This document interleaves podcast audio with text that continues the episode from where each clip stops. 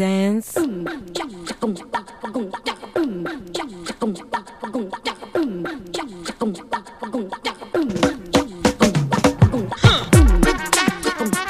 Hello，这里是浓情摘要 Feel Cream，我是乔克德。呃，今天闪现一下，给大家拜个晚年。虽然今天是啊、今天是大年初五，对吧？对，啊，祝大年初五迎财神，大年初五，嘴都瓢了啊！顺便给大家报个喜啊，嗯，怀孕了，还是龙凤胎，卧龙凤雏。给大家报个喜啊！农情摘要第四期，也就是上一期的大年三十儿和大年初一登上，并且蝉联小宇宙新星榜两天，鼓掌！好了，感谢朋友们的喜爱啊！你们的眼光不会错，感谢小宇宙。今年过年我感受到了浓浓的被宠爱，真的吗？第一次被宠爱。好棒啊，上榜了，嗯从而且是从第十位一直往上爬，对，最高爬到对我。我们第一天上的时候是大年三十儿，嗯。是爆冷卡位第十名，然后第二天就是大年初一了，就是嗯龙年大年初一，然后变成了 top five，可以，对，第五名，第五名可以的，嗯，连连跳五级啊，可以，鲤鱼跳龙门，对的，对的。那下他还有别的榜，我们下次就争取下上一下别的榜。新对音榜能上几次啊？呃，只要你质量好，只要你的听众给力，一直都对是，always 可以一直。上，对。好的，加，油！我我们会努力成为二零二四年的播客顶流啊！这种话都敢放出来。先立个 flag。嗯，好了，那就请大家继续支持，多多订阅、评论、分享、点赞，你的温暖就是我们浓情创作的最大动力。因为我本来是呃打算要个人 solo 的，但是没想到郭子就回北京了，怎样打打破打乱了你的计划是吧？我就说回，那既然都回来了，行，让他来一下吧。我们今天要聊聊那个春节档。哦哦，你看了吗？看我我就看了一部电影，就是昨天我去看了贾玲的《热辣滚烫》，你看了哪部啊？我看的张艺谋的那个。第二十条。对，第二十条，其实是我发小我们一块儿去看电影，然后发小选的，就是看那个，然后我说那行，因为我真的感觉就就这个贺岁档这几部电影，我看哪部都可以，就是嗯。对专注于说提前看说有贺岁档都是哪几部电影，都是谁拍的，所以导致我那个不是这个电影上了的时候，在前面走那个字幕的时候，嗯，显示张艺谋，然后我才知道这部电影是张艺谋的。我默，我默默给我那个那个发小我说我说啊，这是张艺谋的。他说对，啊，你对电影嗯，你其实是不爱看电影的人，对吧？呃，就还好，对，还好。哦，那这话题没。得聊了。但你为什么给大家造的人设都是一个文艺男啊？没有吧？我这这还好，但是我我觉得国师的电影就嗯这次的这个第二十条就完全就是他另外的一个风格吧。大家嗯而且在网上的评价也是非常的极端，就我看完了之后也是看到了一些，也看了一些影评，然后大家很极端，就是两边，就是一边就是说他的确是啊拍了这个题大胆，然后另外一边就是说觉得不是国师国师估应该有的这个水平。嗯，你看的那个贾玲的怎么样？呃，我因为因为我昨天去看了，我看完之后，其实我到现在我内心还挺火辣辣的滚烫的，真的假的啊？真的真的，所以我我也想分享一下，可能嗯会有一些剧透，嗯呃，但我觉得这部电影最大的剧透也就是贾玲就是减肥瘦一百斤之后的样子了，所以嗯也就早早就剧透完了。嗯我是觉得说，就实不相瞒，所有在健身房你为为美服役过但是失败的人，其实都应该共情贾玲，共情这部电影。对，但是贾玲没给我打钱啊！贾玲团队 听到这期播客，赶紧给我打钱！这 话都想的够好的 还。就话都说成这样了。贾玲可能说不要蹭我热度，谁让你录这期播客了？但但是就是说论到说到减肥的这个话题，因为我没有看这部电影嘛，所以具体的故事是讲什么，我其实真的不太清楚。但是说到减肥这个东西，我真的是可以狠狠的共情他，因为我曾经也是减了，但我真的没有贾玲这么狠，减这么多。嗯我是从一百公斤减到了呃七十八公斤，就是二十哦公斤，四十斤。对，这很厉害了，已经很厉害了。对，但贾玲是减了一百斤，对吧？对，五十公斤。！哇，这真的是很可怕，而且她还她不只是减重，嗯。他减重完了之后哦对。增肌。对增肌，它我，因为我它是有肌肉的，现在。对对对对。对。因为我就是我之前瘦下来之后，就可能是没有呃很合理的中间去所谓增肌或怎么样，你就会变成那个肉就会很很 松，很松，你知道吗？脂肪粒啊，对对对对对。褶子什么的，对对对然后它是有真实的肌肉含量的，对对。我，因为我看了那个啊、就一些片段，然后我就看到，我想说它减下来了之后应该也是松的，没想到它整个就是，嗯，那个身体是紧的，而且那个是有腹肌的那个线条的，这个对对对真的非常厉害。对，还是挺震撼的。我觉得，即便你没有看过这部电影的话，你应该也在网上刷到过很多关于他减减肥前后的这种对比，然后包括很多漫天铺天盖地的这种舆论吧。因为很多人都在说，包括我我自己其实有刷到过一些很奇葩的言论。我我知道我你说，我真的那个我甚至在小红书上有骂过人，就是我我我先说几个啊，有一种我我其实很烦的说法，这种可能大家朋友圈里面也会刷到，就是那种健身房里面的通稿啊，比如说他就会说贾玲都可以，贾玲都能做到，啊。那我也可以，那啊你也可以。啊，我想说什么叫都？都对对对，不好意思，贾玲可不是来给你垫背的，真的，也人家也不是什么普信守门员，不是他，人家上过八次春晚，在去年，而且最重要的，在去年芭比那个电影，你知道吗？嗯就是芭比上映前，嗯，贾玲一直是全球票房最高的女导演。天啊！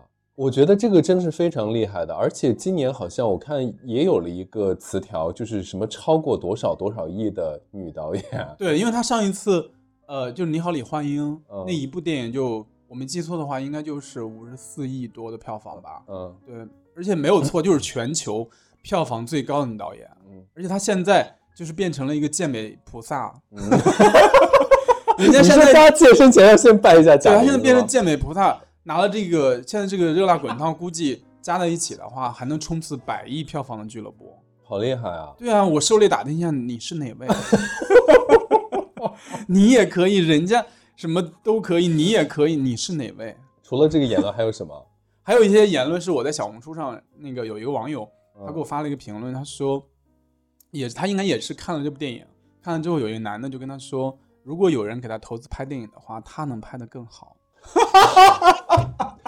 你说这个是那个网友留言吗？对，就是一个我我因为我那个小红书有发了这部电影的一些哦我自己的感受，然后有哦一个网友就给我呃评论，然后给我截了一个图，嗯我就觉得这些人都哪来的蜜汁自信啊？嗯嗯，脑子瓦得了，嗯，你懂吗？就我懂。很无语。对，航天员能上天儿，他怎么没上天儿啊？上天，赶紧站起来叉会儿腰，真的是啊，厉害坏了。我我是在小红书上有看到一个留言的人就说，但是他瘦了之后就不喜庆了，就不好看了，嗯，就不怎么怎么样。我觉得还是他在胖的时候，最胖的时候才是喜庆、搞笑、好看的。我想说。问题是在于那胖的那个身体也受不了啊！你别的先不说，你身体也受不了呀、对不对？嗯，而且瘦了之后，谁让你觉得好不好看呢？对，关键是人家为什么一定要喜庆啊？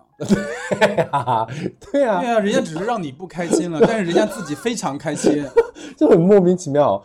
但是我我最早的时候看贾玲，就是啊，她讲相声的时候，嗯她那个时候其实是瘦的，就对，可能贾玲以前很瘦，，对但她后来后来其实在，就她第一次上春晚的时候，她也我觉得也不算瘦，就嗯还是有一点肉的，就有一点肉感的，但后来就变成越来越胖了。就后面就真真的是走到那个什么了。对嗯，然后还有一种，我不知道你有没有，就是因为你刚才说那个也很点，嗯还有一种是说这种，我觉得更气。我每天看到这种评论，真的气死了嗯。这个应该也是一个，就她跟她老公去看完电影，看完电影之后，她老公就跟她说了一句话，说贾玲都能瘦一百斤，你怎么还这么胖？这还没完，这没完，这位我们这位女性，然后就去说，这个电影对普通女性真的太不友好了。哦，天啊！天啊！我真的是，这是人说的是人话吗？这个就是卧龙凤雏，就两个人就真是进一家门，就是真的挺离谱的。就是你活该嫁了个这，样的男，你你可能需要换个老公；第二，你需你可能需要就是 OK 不予置评吧，对别骂人，别别我们别骂人，别骂人，不予置评，咱们不予置评啊。别骂，真的，我我觉得就是网上有很多留言，当然大家就该留什么样的言是自己的这个自由哈。但我真的就当我们看的时候，还是觉得有一些让人无语的话。就挺瞠目结舌的吧？就是他怎么会这么想？嗯以及怎么会发出这么耸动的言论，就真的让人目瞪口呆。嗯嗯，还有一种，当然你你肯定也也也刷到过，嗯铺天盖地的，就是说这个电影拿减肥做噱头，有，嗯，拿减肥做文章，拿拿拿减肥做营销。对对对对对，然后说其实是跟减肥没有半点关系的呀，怎么怎么样的，但我态度就是说，我想说，人家就是拿减肥做文章做营销，咋的了呢？人家就是瘦了五十五十斤，对啊，而且人家想，瘦，需要瘦，为了这个电影，为了这个工作就去瘦，他就去瘦了。嗯，我觉得这这已经 so cool。哎，我我甚至曾经一度觉得，就是这个可能是是不是就是今年春节档的某一个对家的营销搞的这种有很多，有可能，而且他有很多呃黑粉吧，而且还有很多贾玲也有黑粉啊，肯定有啊，就是跟春节档同期的这些竞对都算竞争对手，嗯这说不好啊，这可能我们也是阴谋论。我们最爱阴谋论，对，而但是我是觉得说，如果他真的，比如说宣传的是，呃，宣传的点是减肥一百斤，但是我们看完电影之后发现他减肥五十斤，或者只减了十斤，我觉得这是过度营销，或者甚至是虚假营销。嗯但现在人家真真真正正的满身的腱子肉，满身的肌肉嗯是事实，拿事实说话，我觉得一点问题都没有。嗯而且更何况，比如说我们这种我们这种素人，嗯你嗯，懂吧？去跑跑步机上扭两下，都会 拍个照发个朋友圈说。对哦，今天又为美服役，累累嘟。嘟嘟怪，你给我好好说话，真的，就是这种事儿发生在一个素人身上。比如说，如果我真的暴瘦一百斤的话，那我有一年后一年之后，那我发了从满身的肥肉变成满身的腱子肉，发了一个朋友圈，那肯定爆赞，对，肯定评论超级多。这种事儿就是说，即便发生在我们这些普通老百姓身上，都非常有讨论度的。嗯，更何况它发生在一个国民度那么高的一个女明星身上，对的，她可能不怎么营销，都会有铺天盖地的评论、热议、非议。嗯，嗯，那你这个电影看完了之后，它不是讲减肥，是讲什么？呃，这个电影怎么说呢？就是这个剧情很难讲，因为这个剧情我自己是觉得说他跟现实中的贾玲已经完全分不开了，嗯就它形成了非常强烈的这种互文关系。嗯因为它本身就是翻拍自那个日本安藤樱的那个电影叫《百元之恋》，嗯对，《百元之恋》它那个原版其实是一个反鸡汤的一个故事，嗯它讲的就是一个大龄废柴女青年，呃，遭遇了渣男，遭遇了家人的误解，以及家人的各种各样的矛盾，包括啊、呃性骚扰、强奸，就一系列的各种各样的糟心事儿、嗯恶心事儿。嗯他最后呃通过拳击，我想去想去赢一次，其实有点剧透了哈。嗯对，大概就是这样一个嗯梗概，呃，但是它其实原版其实有点反鸡汤的，但嗯是呢，呃，《热辣滚烫》它现在翻拍之后，我觉得其实本土化做的还还不错，改编其实还还算挺丝滑的，但是它改编之后就变成了一个鸡励汤味儿志的对鸡鸡汤鸡汤味重一些啊，嗯，对逆袭大女主。哎，你刚才提到你的减肥经历，对我可以先说我的，，OK，我也有过减肥真的啊？经历真的，因为你现在看到的我，虽然可能也不是特别瘦啊，但其实我更胖的时候是发生在大学的时候，就我大概大一啊、大二吧，嗯。我从大二我一下那会儿可能有体重有一百七八十斤，八九十公斤吧，哦，八九十公斤，啊，对，嗯，就是暴肥，嗯可能是因为我觉得从高中上大学之后，可能经历那样一个阶段吧，嗯我就立志要减肥嗯。我基本上，但我那会儿减肥的方式就是每天去跑操场，跑操场，然后每天跑二十圈，哦，就真的是不分嗯春夏秋冬。那哇，当然除了呃寒暑假之外，我嗯几乎真的就是每天都跑，每天都跑。我应该跑了小一年，我大概瘦了就瘦回到一百一十多斤。你本身是瘦的，然后是上了大学又胖才胖起来的，对我本身也不瘦，因为我是易胖体质，嗯，但是在大二那一年就真的太胖了，而且。嗯胖到就是说，有时候我都不愿意去出现在学院里面组织的一些活动啊，嗯。各种各样的什么实践的社团，嗯。就我我已经不想参加那种那种东西了，嗯，我觉得已经干扰到我的自尊心了。自我封闭起来，对对，对对，但是也没也没有那么严重。本身还是个自信的胖子是吗？啊，然后呢，就我就选择了就就真的要减，对，然后每天跑二十。那你饮食上有有控制吗？在大学也吃不到什么好东西吧？啊大学应该 食也有饮食，对油炸的东西不太吃了，然后面食会吃的很少，对我其他的就还好，没怎么控制。但你因为你想每天二十圈儿，一圈儿是多少？我不知道那种大圈儿五百米、是吗？一千米，我不知道那一圈是多少。反正每每天基本上要跑一个小时。天啊！你个人是喜欢跑步的，还是说是捏大掐大腿自己逼着自己跑？呃，我不喜欢跑步，谁喜欢跑步啊？有的人真的是喜欢跑步。对，有可能是马马拉松爱好者，嗯，对，不喜欢跑步。对，我不太喜欢跑步，但我喜欢在户外跑，我不喜欢在跑步机上跑。啊，所以那会儿就早一年下来，可能减了有多少斤啊？六十多嗯，斤，三十公斤对，斤。三三十公斤了。有你减下来之后，有没有人会会说这小孩能干大事儿，闷声做大事儿，怎么怎么样的？有没有人说过？呃我记得非常清楚，有一个当时我大学就另外一个学院的女孩儿，嗯她呢是跟我，对我我们俩是老乡嗯，然后我们俩也就呃也刚好也就我减要减肥那会儿见了一次，完了中间我们就再也没见，对，也没碰见过。完了之后小一年之后呢，我们就就那个又碰见了，他就完全认不出来我，真的，我们我记得非常清楚，在我们学校的游泳馆旁边，然后碰到了，我跟他打招呼，然后他他几乎都已经不敢认我了。这么夸张？对，我因为我你自己是感觉不出来的，只是说自己可能瘦了点儿，嗯但是我当时确实是脸都全部凹进去了。嗯嗯。对，然后他就说太，你你怎么这样了？是生了什么病吗？对 我那个时候瘦下来也是，然后他们就会说：“说你是怎么了？”他说：“你你是是减肥吗？”我说：“对。”然后你怎么减的？然后我有一个朋友就一直想要说，但又又不知道他该不该开口。嗯，然后我是说你想要说什么？他说就你怎么减的？你你你有没有什么就是？我说我都减的很健康。我说我没有 我，啊，这 这能说吗？然后他说哦，那就好，那就好。嗯，所以可能也是就是一下子瘦了。你怎么瘦瘦的呀？到底我也是就是少吃，我这还有饮食上，我真的就是少吃就是六个多运动字：管住住嘴，迈开开腿。。对我那个时候也是去健身房跑步，真的就是一个没有减肥经验的人或者运动经验的人，在一开始要减肥的时候，大家可能都是上跑步机或者去操场去跑步，就这个嗯东西觉得觉得是最快。我那个时候也是，但我真的是一个非常不喜欢跑步的人，就上那个跑步机我都头晕，然后那个时候就在。搭配上饮食，就是吃那个真的是白水煮青菜和煮虾仁儿，吃了一个多月，将近两个月的时间。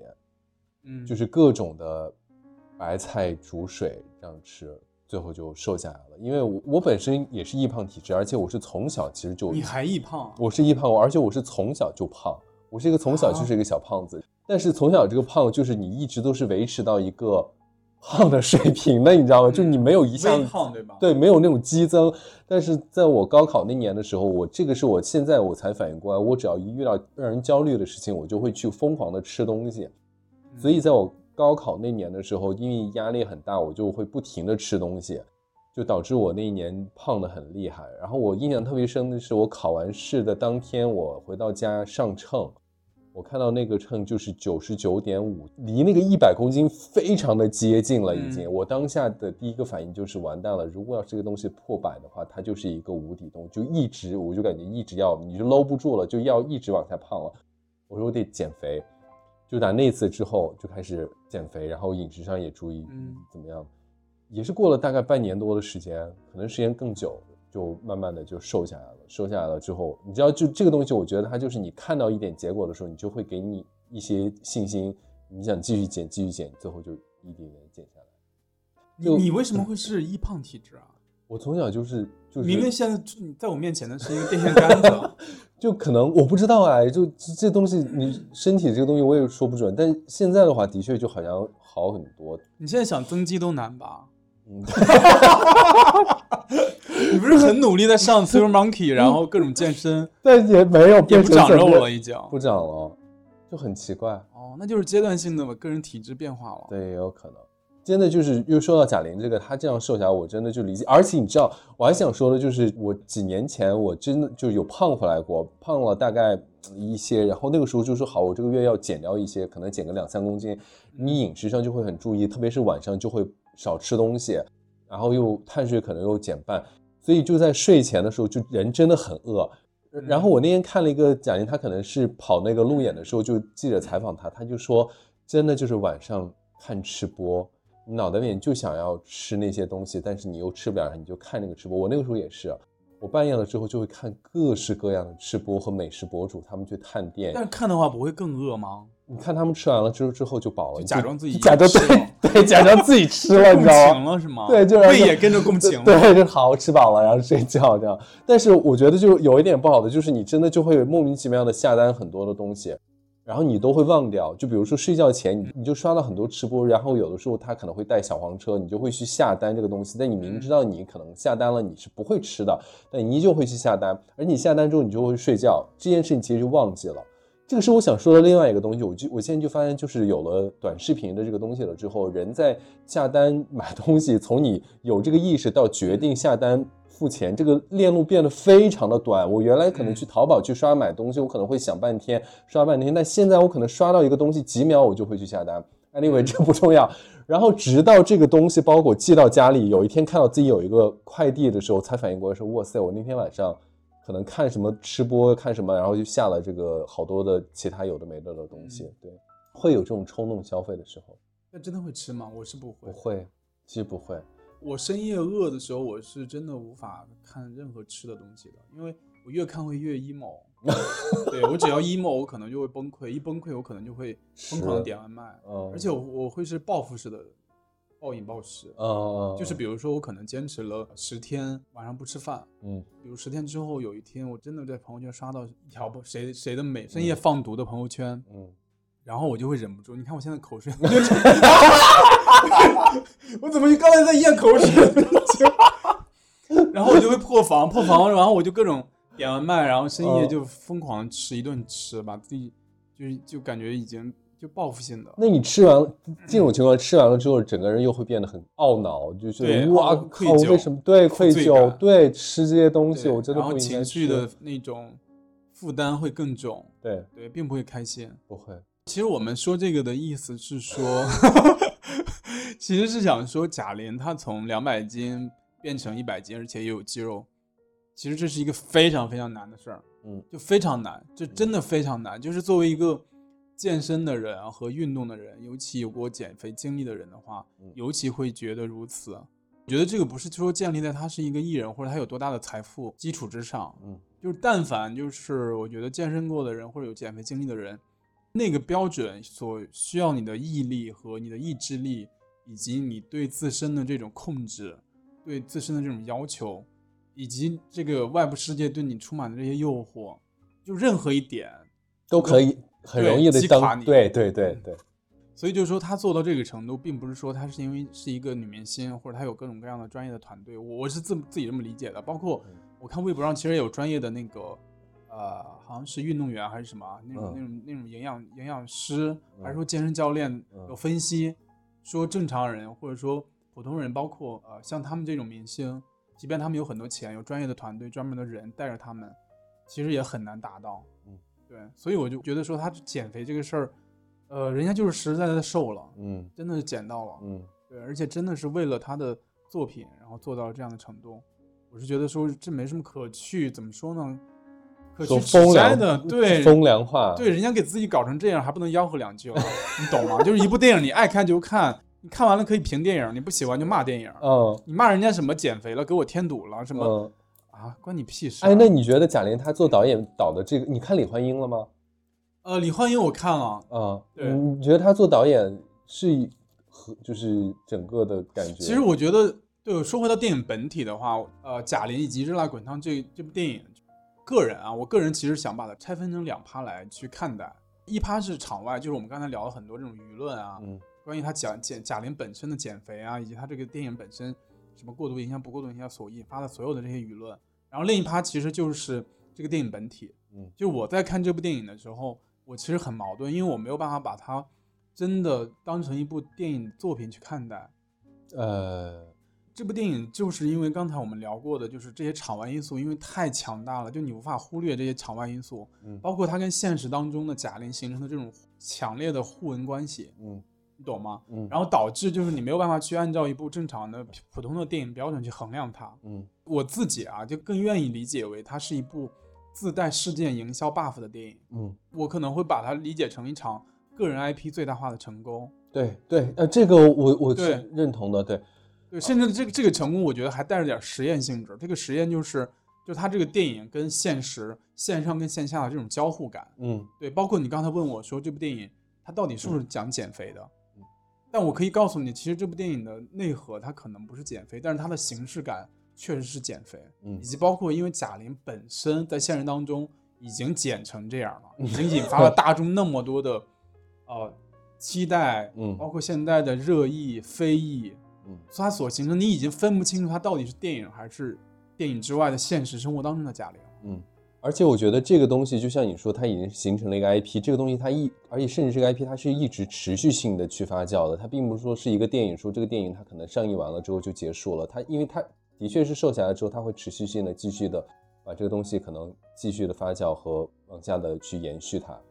对，就是你在看电影的时候，我是，呃，我一度分不清楚说，呃，电影里的贾玲，公众认知里的贾玲，包括跟随作品实现所谓的肉身献祭的现实当中的贾玲，就这三位一体，我已经无法剥离了。嗯，就是你在破防的时候，包括我，我有好几次就绷不住了。你有哭吗？我有有有好几次想哭，但是我都止住了。男儿有泪不轻弹，我？旁边有一个，我旁边有有应该是那个阿姨和叔叔吧，他们嗯是一一对夫妻，然后那个阿姨全程都在抹眼泪，全程都在。啊，真的、啊？对，我就看到那个叔叔一直在拿那个抽纸给他，天啊，然后最后那个叔叔自己开始也在哭啊？对，哎，不是春节档一定要把大家搞得这样啊？但那个电影，所以就说他可能确实也有一些煽情的呃元素吧，就是嗯你搞得你感觉你不哭就不行，嗯对你到那儿你就会自然而然的眼泪就掉下来，就是说你那个眼泪说不好到底是为哪个贾玲而流嗯啊？你到底是为电影当中的她而而流，就是电影当中的主人公，还是我们当我们认识当中的那个贾玲，嗯还是说现在已经瘦下来的贾玲，嗯，还是说真的是为我自己而流？是想到自己减肥太苦了是吧？半夜看吃播看不了。我哎，但我想是问他这个电影里面啊，这可能又涉及到剧透了，因为我真的没有看电影，然后可能没事，我觉得这个电影我我自己觉得没有什么可剧透不剧透的，他最大的剧透就是他减了一百斤这个样子。他那个在里面瘦是这个镜头是等于说是他瘦了之后，突就可能前面前一秒他还是胖的，然后突然间画面一转，哗，然后他就是华丽展那个现身，然后就瘦下来了，还说他是整个的过程是一点一点，他瘦了可能瘦了五斤，他拍了一下，瘦了十斤他拍一下，然后你这过程是一点一点见他瘦的他。分，我觉得分分三个步骤吧。第一个步骤就是可能三分之一是在讲他整个的废柴人生嗯啊，以及他在他这个过程当中遇到的各种各样让他分崩离析，让他需要去改变现状的一些恶心事儿、糟心事儿。嗯，还有三分之一是当他意识到前面这三分之一的所有这一切之后，他才下定决心去啊、要打拳击，开始减肥，开始改变自己，开始想赢一次。对，这是他减肥的过程。我懂了。啊，后面三分之一就是他去真的去付诸执行、付诸嗯实施的时候。其实整个的剧情你看起来是一个非常典型的一个励志型的这种商业片的感觉。它对，它就是一个非嗯常典型的商业片，嗯然后以及励志、煽情，嗯，对，但是中喜剧中间加上了先胖后瘦的这件事情，就会变得让整个对，因为他你的代入感会很强，所以我也觉得就是贾玲，她真的共情能力非常强，她非常嗯能知道怎么样，因为她是一个怎么说呢，就是久经百战的这种嗯喜剧女演员嘛。因为嗯她在比如说演小品啊、上综艺，她其实在抓各种各样的节奏以及现场观众的反应的时候，这个嗯训练对她是完全非常强、非常巨大的。嗯所以她知道说怎么样去抓那些梗、抓那些点，嗯让你去带入她的故事，带入那个人物的心理感嗯受。嗯但我是觉得说贾玲真的找了一个跟他自身非常吻合的故事，而且这个故事是没有办法替代的。就他翻拍《百元之恋》这个故事，因为这个故事他可以把自己完全的装进去，然后去进行电影叙事与个人叙事、大众想象和个人表达的完美的嵌套。当然，与此同时，我觉得他也是重塑他个人符号的一场极致的演绎啊。我在想后面贾玲就是呃，原来她胖的时候可能是一个所谓的谐星的形象跟大家见面啊，然后一直都是这样。然后瘦了之后，我看了他这两次的这个采访，就包括那个央六的，然后后面还有抖音什么的这些，我发现他整个人的那个状态就已经变了，就不是之前的那个谐星的那个感觉了。我也在想说，后面他是不是真的就可能说是要抛弃或者摒弃一些他之前的那个那个角色或者那个标签的样子，然后真的像女导演这种高枝，然后又是大花对对对对对这种感觉真的是什么四旦双冰，一书一汤一领，一说后面就是什么没听过舒淇、汤唯、贾玲。我觉得应该不会吧？而且你有没有发现他的声音变了？啊，我没注意，他的声音变了，你你是说我才第一次意识到，因为我我去请教我一个朋友，然后他就说，人在比如说你的脂肪层急剧变化之后，你的声带被包裹的脂肪变化，啊？对你的声带的发声环境是变的，就会变化，就会导致它的声音也会改变。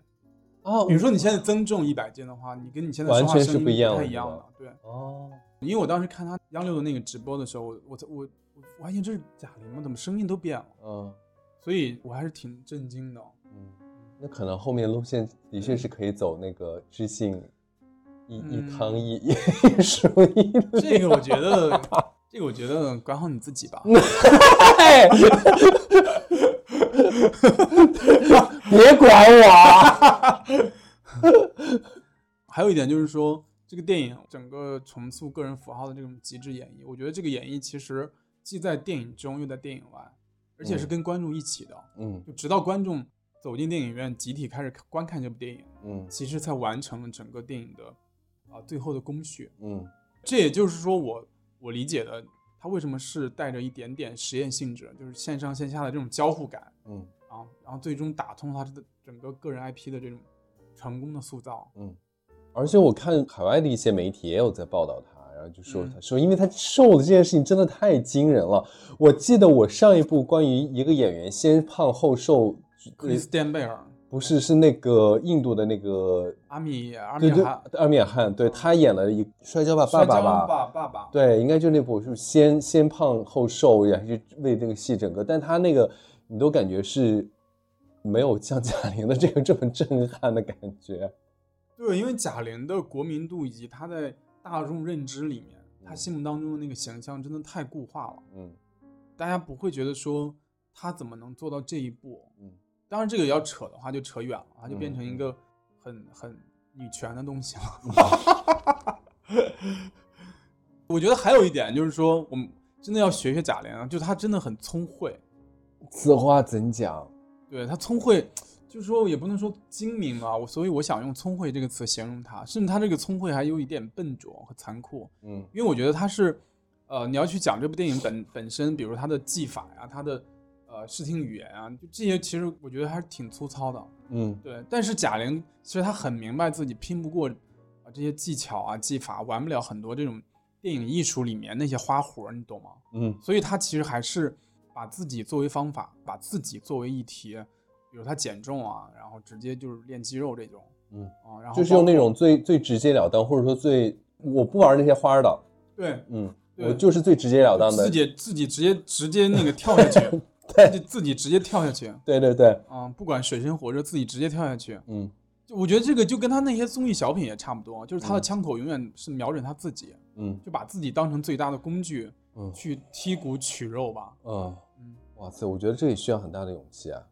对啊，我觉得这一点还是算真诚吧，直截了当的就把心捧出来了。嗯，这一次对自己又更毫不手软。对，但是，我说这些都是我个人的感受啊，嗯不是说非得推荐大家去看这部电影就，是说我觉得它整个的这种事件包含了贾玲本人，包含了电影本体，然后也包含了电影之外，呃，造成的所有的这些轰动、热议、舆论。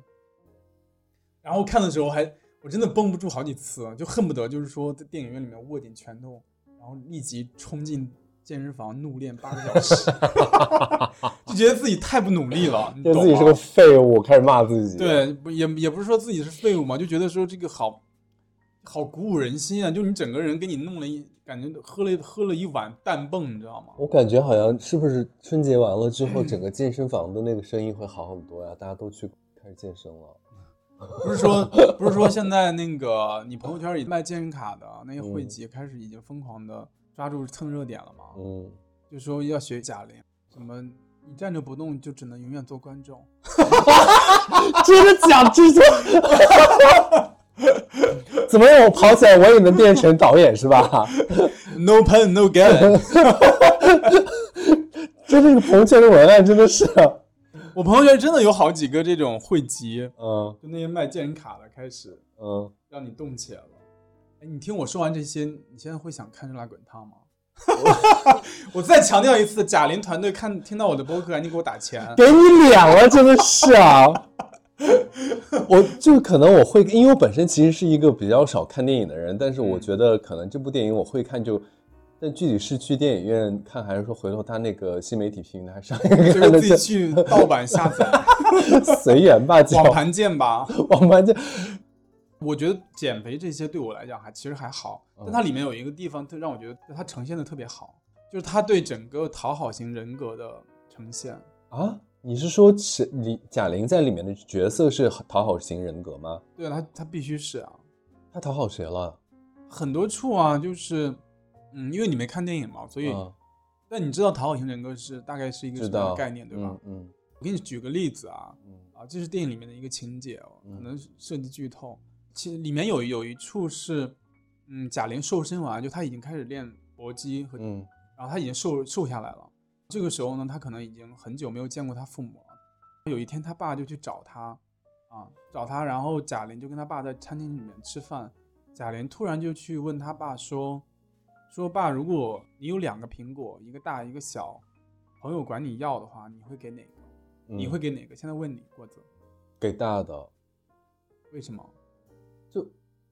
就你朋友给你，你不好意思，你就天生好像就是那个，你说礼貌？对对，出于礼貌口口容让梨的故事，就是天生好像就是说你对嗯出于礼貌和那个好于面子，就是朋友问你要的话，那你肯定就把好的要给人，就对你没有什么太大的损害的前提下，那你就把这个大的给人家了。但是你是出于要脸，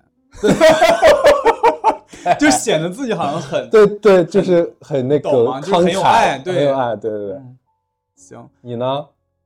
我觉得我可能跟你一样哎，嗯，或者我可能 很难是不是？给了一个大的，然后自己默默的哭。得看这是什么朋友吧。啊，如果是不熟的朋友，可能给他个小的呗。我也是说熟的朋友才会给小的。嗯嗯，OK，这不重要啊。嗯但他爸就是说，大爸他爸跟郭子的选择是一样的，也是给大的，因为他爸觉得大家都是朋友。嗯然后呢，他爸就问贾玲说：“你会给哪个？”贾玲的回答是：“他都会给，都给，啊，就说大的小的都给。对，全部都给。因为什么呢？”贾玲说了一句话说：“因为朋友们都会觉得说他不爱吃苹果。哦，”嗯，我自己理解是说，是因为从来没有人问过他喜不喜不喜欢吃苹果。欢？对，就是 nobody cares 的感觉。，对，嗯，所以在在这样长期的这样的一种呃互动关系里面，就形成了贾玲那个角色，包括他所身处的周边的世界，会觉得说他不爱吃苹果，因为他一直处于一种讨好型的这样的社交地位里面。我觉得可能还有一个原因是，除了他是讨好型的，还有一个就是可能从始至终都没有人太多的再去关注他和关心他，所以没有人在乎他到底喜欢吃大的还是小的，就是人没有在想你喜不喜欢吃苹果这件事情。对嗯里面还有，就你说的这一点，里面还有一个可以体现的，就是说雷佳音在里面演的一个健身教练，他是跟贾玲有有感情戏的，但雷佳音又是也是一个相当于一个 loser 吧，嗯。在那个健身房里面卖卡卖的不好，嗯嗯，对，所以但是有一个机会呢，呃雷佳音就跟贾玲认识了，嗯。那雷佳音就迫于他卖卡的销售业绩，就去约他去公园儿，嗯。其实是想给他推销健身卡，想让他买卡，你懂吗？啊 游泳健身了解一下嘛。雷佳音这个时候就去约他去公园儿，但那个公园儿刚好是在办他健身房里面的活动，但贾玲一直就觉得说，雷佳音就是单纯想跟自己约会。哦，你会这？样吗？就是你的健身房里面的教练想约你出去玩儿，或者约你喝一杯、吃个饭，你会觉得还蛮奇怪，会觉得欣然应允吗？会觉得他喜欢我吧？可能 没有，就你你应该会立即说啊，我有空，我有空，我有空，现在吗？好的，我马上下楼。然后立立马出现在健身房门口。这个不知道哎，这没想过啊。但是我觉得，嗯，因为贾玲在她瘦身之前，她本身就处于一个你懂吗？就是非常自卑、没有自信，以及不觉得有任何人会对她示好，或者说想讨好她的这样一个状态里面。嗯，所以雷佳音一旦是一点点好，他就会全照单全收，照单全，而且百分之二百的把他自己就付出出去的那种感觉。因为讨好型人格的表现之一就是见不得别人对自己好，嗯，别人一对自己好，就觉得那不行了，那就欠别人的了。对对对，别真的，是不是真的？你是讨好型人格吗？我那我我不知道我是不是在你这么一说，可能我八成是，而且我觉得还有一点就是嗯不喜欢自己欠别人人情，总觉得别人对你有个好处的话，你你就会觉得自己在欠别人亏欠别人人情，然后你想要把这个人情还了。但不管这个人情是大是小，或者是芝麻粒儿那么大的，可能你都不需要去那个什么，但是你还是想要说，一定要做一个可能比他更好或者更厚的情，要把它还给人家才行。对，就别人不能张嘴，一张嘴就觉得欠别人了，而且别人还不能对自己好，给给你点好处，给自己点善意，或者说你得到一点点爱，一点点好，就捧在心尖儿了，天了不得了，啊可了不得了，没见见过，贱骨头，稀罕，对，掏心掏肺要给的给人交换，真的。就做了赔钱货，真的。最终就是赔钱货，没什么可说的。而且你就像你说的，很想赶紧回报他，涌泉相报。哦，当然不是涌泉相报，那是喷泉相报了。嗯 真的就是这种感觉。但是因为我是讨好型人格，讨好型人格，我觉得可能是，嗯那你有没有想过为什么呢？就自己到底是在生长的过程中，嗯，成长的过程中，到底是遇到了什么，或者是什么样的环境、什么样的事情，是让自己变成是一个讨好型人格？呃，我我觉得这样去去分析的话，可能都挺复杂的。嗯比如说所谓的你用原生家庭啊，你的成长背景，嗯包括你可能家庭教育，或者你整个成长过程当中遇到的所有的这些社交模式、为人处事的模式，对你整个的熏陶啊，这些都有可能。嗯对，所以你要去说它到底是怎么样形成的，我觉得最终可能还是因为人本身就本性当中的善良吧。嗯就是讨好型人格的人，内心当中我觉得多多少少都会有自卑的部分。嗯他会很想取悦对方，以及取悦这个世界，嗯让自己看起来可能很好，嗯，去做大家心目当中那个哦，不冒犯人的啊，对形象。对对，然后是具备这种美德的一个形象。对，这个我很认同。嗯，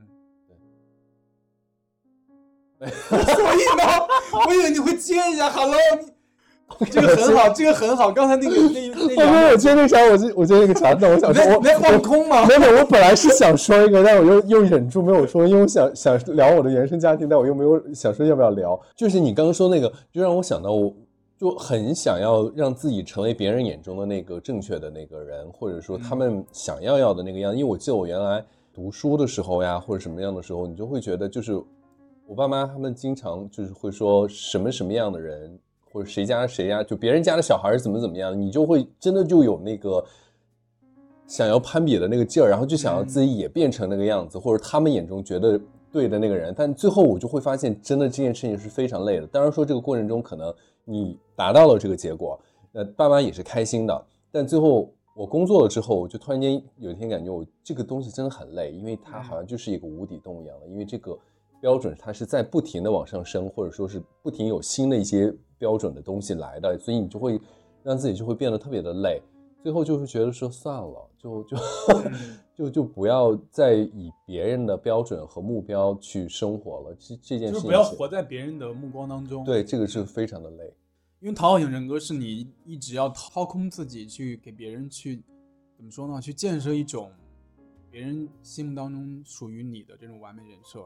这一点改编跟原原版里面其实是完全不一样的。原版那个《百元之恋》就安藤樱，他最后跟渣男，而且那个渣男比雷佳音这个渣男要渣一百倍嗯啊！但是最后我看《百元之恋》的时候，我其实有点意难平的，因为他最后安藤英跟那个渣男又嗯牵在一起了，而且那个渣男约她吃饭，然后她就去真的去了。但热辣滚烫的改编是，最后渣男雷佳音来找他约他吃饭，吃的是牛蛙，他就说你要不要吃牛蛙？但最后贾玲她说出我不喜欢吃牛蛙。哦至于吃饭嘛，看心情。哇，好酷啊！这个太酷了。对这个改编，我觉得其实还是挺符合我我的心意的嗯啊，就是他再也不用再去刻意逢迎那些硬塞给自己逆来顺受的东西了，就是在讨好型人格这一层，我觉得他完成了自我解救吧。我觉得这个东西是不是也可以换一个方向，就是去看那个两个人之间的关系，就是在可能你受到渣男或者说是另外一半他总是在 PUA 你或者什么样的时候，我觉得大家真的是需要擦亮眼双眼，然后去 擦亮眼霜。你刚才说的擦亮擦亮眼霜，卡姿兰大眼睛，擦亮双眼，然后不要被渣男那个什么。当然，这一点改编，我觉得可能确实是符合大众情绪的吧。嗯，原版里面真的是太悲凉了，因为最后安藤英那个，因为他本身是一个反鸡汤的嘛，嗯所以他把安藤英最后那样又答应那个渣男跟他重归于好，我觉得可能会衬托这个安藤英那个角色更悲凉，嗯，就他内心当中的那个自卑可能还是一直都在的。对那个底色其实还是在的，嗯就是比现在热辣滚烫可能会更悲凉一些。嗯，那你更喜欢哪一个结尾？我觉得从爽感上，我肯定更喜欢热辣滚烫啊，但是是不是人都喜欢大，就是圆满的那种大结局？大多数人。但原版那个都不算圆满吧，因为那个那个男的真的挺渣的，挺恶心的，嗯所以其实是有一些意难平的成分在。好的，好的，那我们今天，因为我们今天非常临时啊，相当于春节临时加更嗯，啊，我们今天就到这儿喽，祝大家龙年大吉，龙年行大运。今天我们录的时候刚好是那个初五迎财神，希望大家今年发大财，发发发，发发发。那下期节目再见，再见。拜拜热辣滚烫。大家订阅关注哦。对对对。拜拜。嗯拜拜。